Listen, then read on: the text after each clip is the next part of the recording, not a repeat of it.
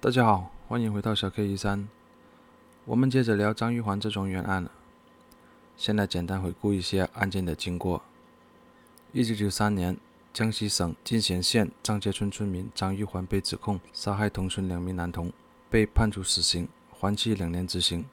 二零二零年八月四日，在服刑九千七百七十八天后，江西省高院判定张玉环无罪。有些事情看似巧合，但是冥冥中注定会发生，不然这桩冤案也不会被重判，张玉环也会是那个被世人继续唾骂的杀人凶手，他也会在监狱里度过余生。二零一七年，在李世平工作的记者曹英兰找到了王菲律师，他说有一个采访对象叫张幼玲，说张幼玲有一个心病，希望王菲能帮帮他。事情的原委是这样的：一九九三年，张幼玲所在的村子里。有两个小孩掉进水塘死了。刚开始大家伙都以为是溺水身亡的，准备就把两个小孩给埋了。张幼玲去了现场看了后，发现不对劲。她发现一个孩子的嘴角有绳子的勒痕，另一个孩子脖子上有隐约的掐痕，而且发现孩子死亡的水塘离村子很远，小孩子一般不会跑这个地方来游泳。于是他对孩子的家长说：“先不要埋，可能是他杀，让赶紧报警。”后来张玉环就被警察带走了。既然警察找到了凶手，这个案子没毛病，以为事情就这么完了。巧合就在这里了。后来张幼玲的一个同事因为一些事情也进了看守所。更巧的是，他跟张玉环被关在同一个监室。同事出来后就找到张幼玲，问他是否认识张家村一个叫张玉环的人。张幼玲说他们是同族兄弟，还有那么点血缘关系。同事说张玉环在监狱里面一直喊冤叫屈，说他没有杀人。他是被冤枉的，甚至还要自杀。听同事说完，张幼玲就非常的疑惑。当时他知道这个事情的时候，已经是二零一二年，张玉环都被关进去将近二十年了，为什么过去了这么久，他还在喊冤？当年这个案子因为自己成了一个凶杀案，现在这种情况，他希望把事情弄清楚，到底是不是张玉环杀人？于是他找到了记者曹英兰。当时曹英兰就把相关资料发给了王菲，王菲惊讶地发现，案件定罪的证据太简单，几乎只有张玉环的口供，没有其他任何的直接证据，而恰恰是这么简单的罪证，竟然能把人关了二十多年。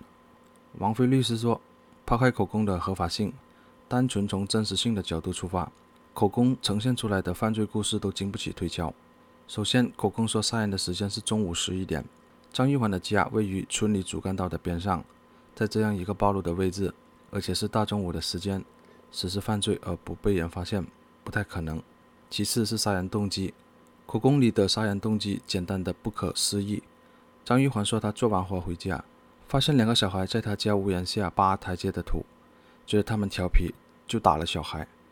小孩反手抓他，他很生气，加上小孩以前捣过他家的油盐。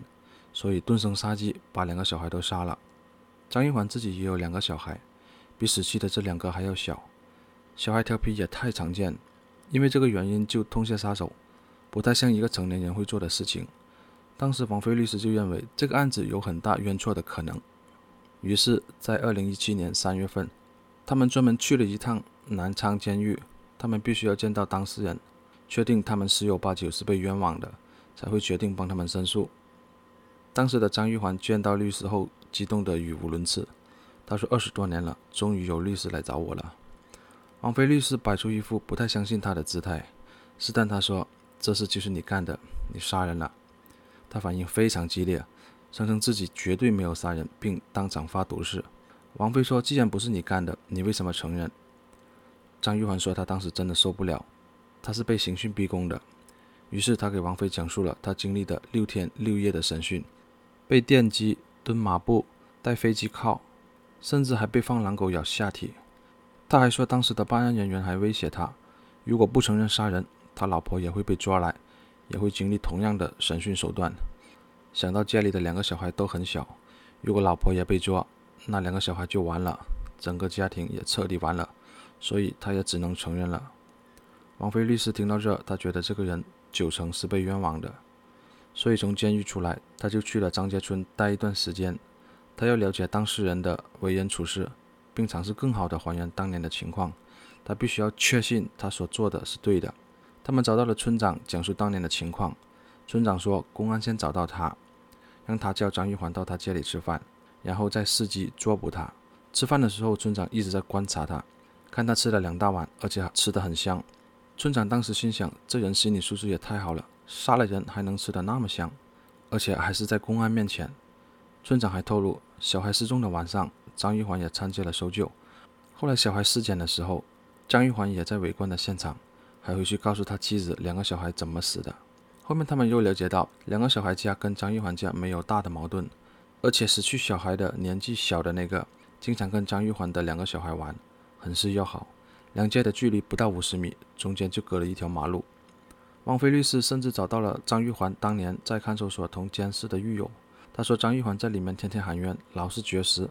狱友还给他起了个外号叫“花生米”，因为子弹跟花生米很像。而张玉环是死刑犯，他因为这个外号老是跟别人打架。他说自己没杀人，凭什么要被枪毙？就这样，他们启动了申诉。这个过程从二零一七年开始，持续到二零一八年六月。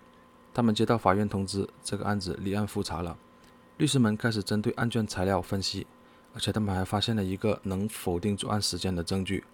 判决里认定作案的时间是中午十一点多，但是案卷里边有一个女孩子的证言，她说当天中午十二点多，她看到两个小孩往下马塘水库的方向走去，也就是第二天发现尸体的地方。实际上，在第二次一审时，律师也提供了这个证据。法院在最终判决时完全忽略掉这个证据，而且没有给予任何评价。在那个年代，人们的脑袋都是有罪推定论，不管怎么看都像罪犯。他的所有辩解都是狡辩，是在推卸责任。在这种情况下，就算被告真的是无辜的，所有的事实和证据都会变得对他非常不利。当时有八位律师独立阅读卷宗，独立发表意见，互相不沟通，最后所有人都认为这就是一个明显的无罪错案。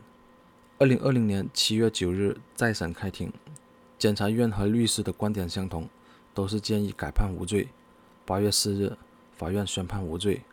后续就是申请国家赔偿和相关责任人问责。如果有进展，小 K 会继续更新。好了，今天的节目就到这，感谢您的观看。如果您喜欢我们的频道，欢迎您订阅。我们下期再见，拜拜。